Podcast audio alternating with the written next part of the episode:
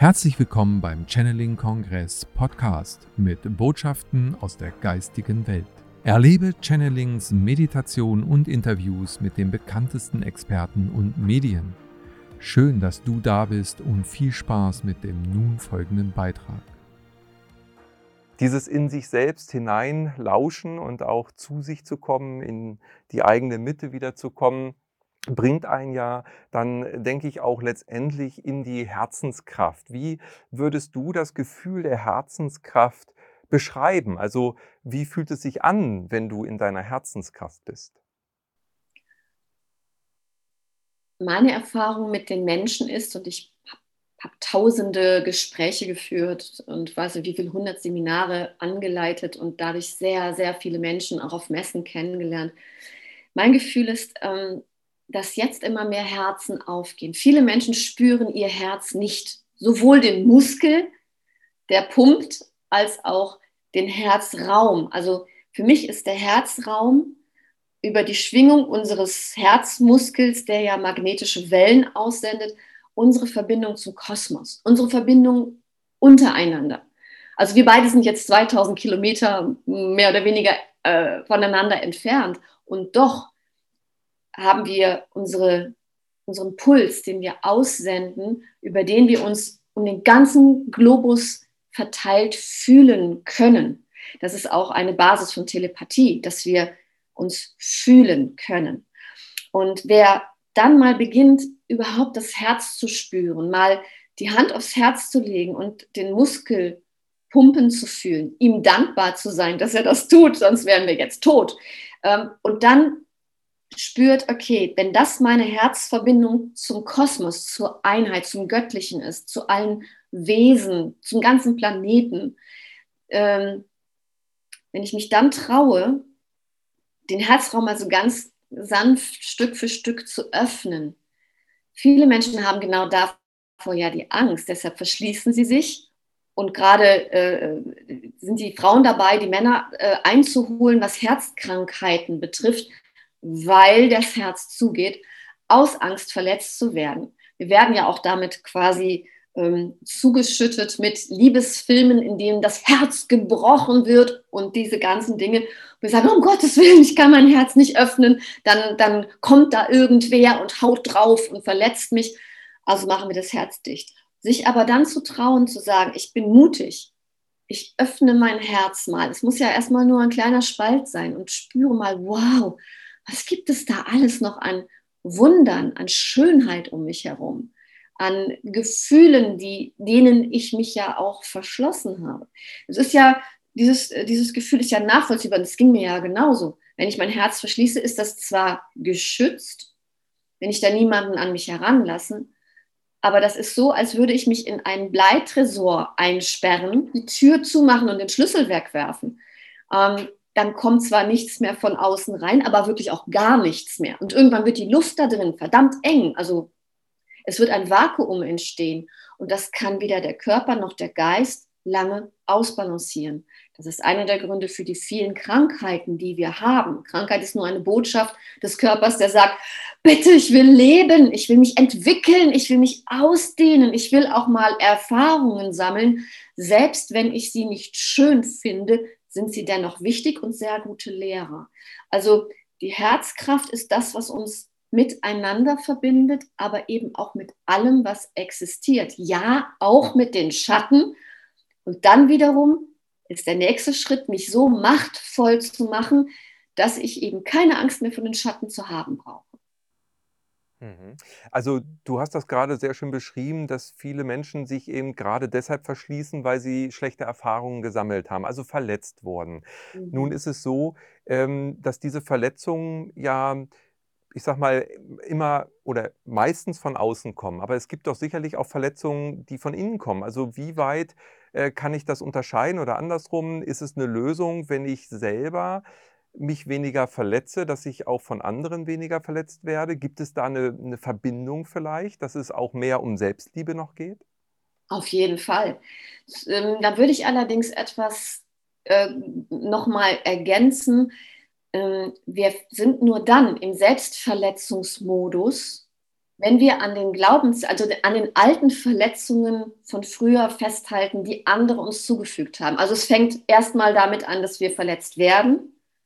Dann kapseln wir uns ab und verkapseln die Verletzung, sodass sie im Herzen stecken bleibt, im Verstand stecken bleibt, irgendwo im Körper stecken bleibt und da wie ein Dorn wirkt, der, der nicht rausgezogen wird aus dem Fleisch. Und dann fängt er an zu eitern und das wird immer schlimmer. Hm, diese, über diese Selbstverletzung, Selbstsabotage habe ich einige Videos schon gemacht in meinem YouTube-Kanal, weil ich für mich gemerkt habe, wie sehr es mich von innen heraus zersetzt hat. Also das ist wie ein Gift, das von innen heraus äh, alles zerstört. Und ich habe das ganz radikal gemacht. Ich bin so ein radikaler Mensch wenn ich merke, wow, das ist eine super Idee, dann ziehe ich das durch. Dann warte ich nicht und, und mache so ein bisschen. Also ich bin eine, ich mache das Herz dann gleich auf. Und ich bin auch sofort vegan geworden, als ich gemerkt habe, wow, ich bin dann vegan, Rohkost und noch zuckerfrei. Alles in einem Schritt. und äh, das Respekt, war das Beste. Respekt. Also diese, diese klaren Schritte, klaren Entscheidungen, die ich dann auch konsequent durchziehe, das hat mir immer am, am meisten gebracht. Und dann auch wirklich zu sagen, ähm, ich, ich traue mich einfach, ich, jetzt habe ich einen Faden verloren, aber es ist auch nicht schlimm, dann kommt ein neuer Faden. die Selbstverletzung war es gerade. Genau, noch. die Selbstverletzung, ich danke dir. Ähm, das war wirklich auch so radikal zu sagen, wow, das ist ein Modus von mir, der mich selbst zerstört. Das kann doch nicht wahr sein. Ab heute werde ich mich nie wieder selbst beschimpfen. Das war ein Versprechen, das war sowas wie ein Schwur mir selbst gegenüber, aus purster Selbstliebe. Und es hat so gut funktioniert. Also ich, ich mache immer noch Fehler. Äh, und früher hätte ich mich dann für diese Fehler total kasteit und hätte äh, mir solche Vorwürfe gemacht und hätte mich selbst mit den alten Glaubenssätzen, die ich noch in mir trage, äh, ja, schlecht gemacht. Und heute sage ich, ja, Sonja, das geht auch besser. Wir üben jetzt mal weiter, bis das nicht mehr passiert. Das Schöne ist aber, wenn ich so gelassen damit umgehe. Ich hatte gerade erst gestern ein Video gemacht, vorgestern zum Thema Schwäche ist auch eine Stärke ähm, und ist so wichtig. Wenn ich zu meiner Schwäche stehe, ich bringe in meinen Videos ja immer ganz viele Beispiele, ähm, aus meinem Leben, damit die Leute sehen, okay, die kennt das alles. Ja, die kam jetzt nicht auf die Welt und hat noch nie irgendwelche Schmerzen erlebt oder irgendwelche dummen Sachen. Ich habe jede Menge davon erlebt. Deshalb kann ich das auch alles machen, weil ich weiß, wovon ich rede. Und, und äh, einfach zu sagen, ja, ich habe die und die und die Schwäche Schokolade ist meine Schwäche, deshalb mache ich jetzt selber Schokolade und weiß wenigstens, was drin ist. Und das ist die weltbeste Schokolade. Ähm, ja, und, äh, und wenn ich Dinge nicht kann, dann rufe ich jemanden, der mir hilft. Es gibt immer irgendwo jemanden, der etwas besser kann als ich. Und wenn ich denjenigen oder diejenige brauche, dann bitte ich um Hilfe. Also ja, es kann schön sein, das Leben. Schön, ja, absolut. Da kann ich dir nur äh, zustimmen. Und äh, die Schwächen anzunehmen, ist ja auch ähm, der Punkt, erstmal liebevoll mit sich selber umzugehen, verständnisvoll, Mitgefühl zu haben. Meist haben wir alle Mitgefühl mit allen anderen, aber mit uns selber nicht. Mhm. Und äh, wenn wir da eben einen Schritt vorangehen, dann hat das auch was mit Wahrnehmung zu tun, denke ich, dass wir uns selber überhaupt erstmal wahrnehmen. Weil wir sind ja äh, durch unsere Sinnesorgane immer nur mit dem Äußeren beschäftigt. Also wir schauen uns das Außen an. Ne? Wir hören das Außen und wir fühlen das Außen.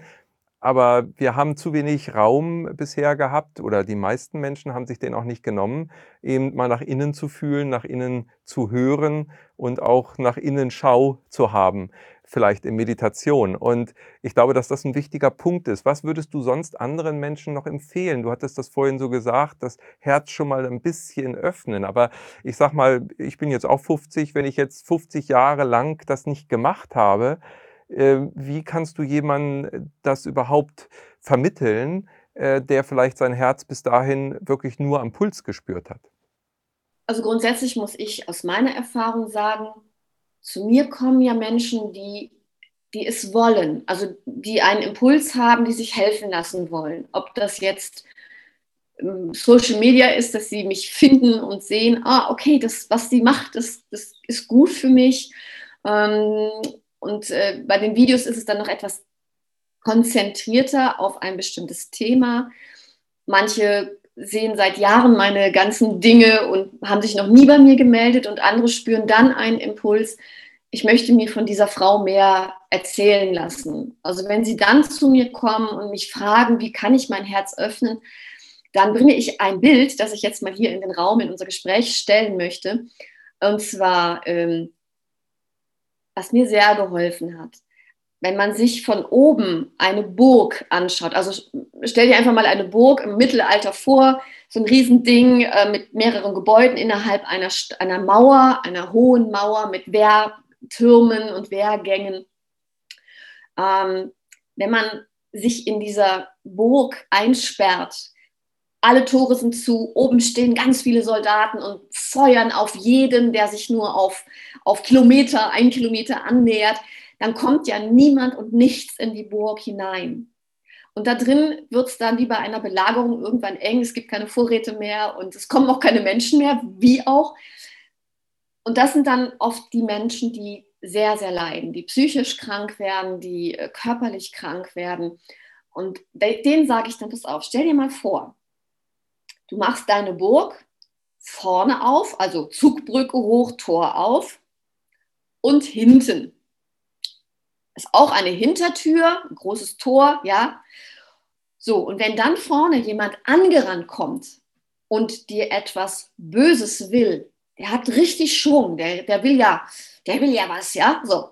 Aber wenn die beiden Türen offen sind, dann rennt er einmal quer durch die Burg durch und ist hinten wieder raus.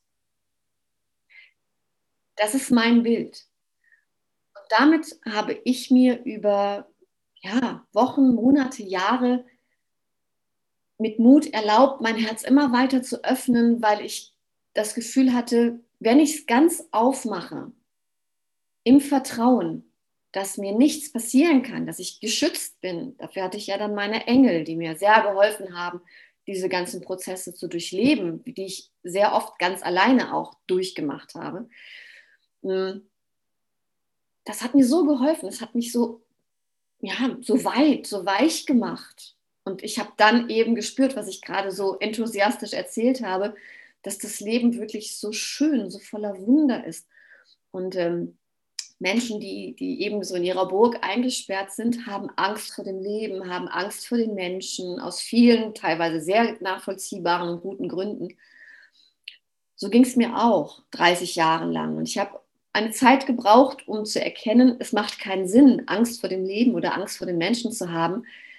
Erst wenn ich wirklich zutiefst liebe, Menschen, das Leben, mich selber an erster Stelle, dann fängt es an, alles Sinn zu machen und schön zu werden. Also das ist mein, meine Message, ob das jetzt ganz persönlich unter vier Augen immer ist, in den Beratungen aber auch in all meinen ganzen anderen Beiträgen an die, also für die Menschen. Ähm, ist, ja, es braucht Mut zu vertrauen, es braucht Mut zu lieben. Wir werden aber dafür so sehr belohnt. Wir hoffen, diese Podcast-Folge hat dir gefallen und du konntest wichtige Impulse für dich aufnehmen. Weiterführende Links findest du in den Show Notes und folge uns auch hier bei diesem Podcast und in anderen sozialen Medien. Trage dich jetzt gerne auch kostenfrei in unseren Newsletter unter www.channeling-kongress.de ein. So bekommst du immer die aktuellsten Neuigkeiten, verpasst keine Folge mehr und hast Zugriff auf viele, viele weitere Channelings, Vorträge und Interviews. Wir freuen uns, dass du da bist. Alles Gute.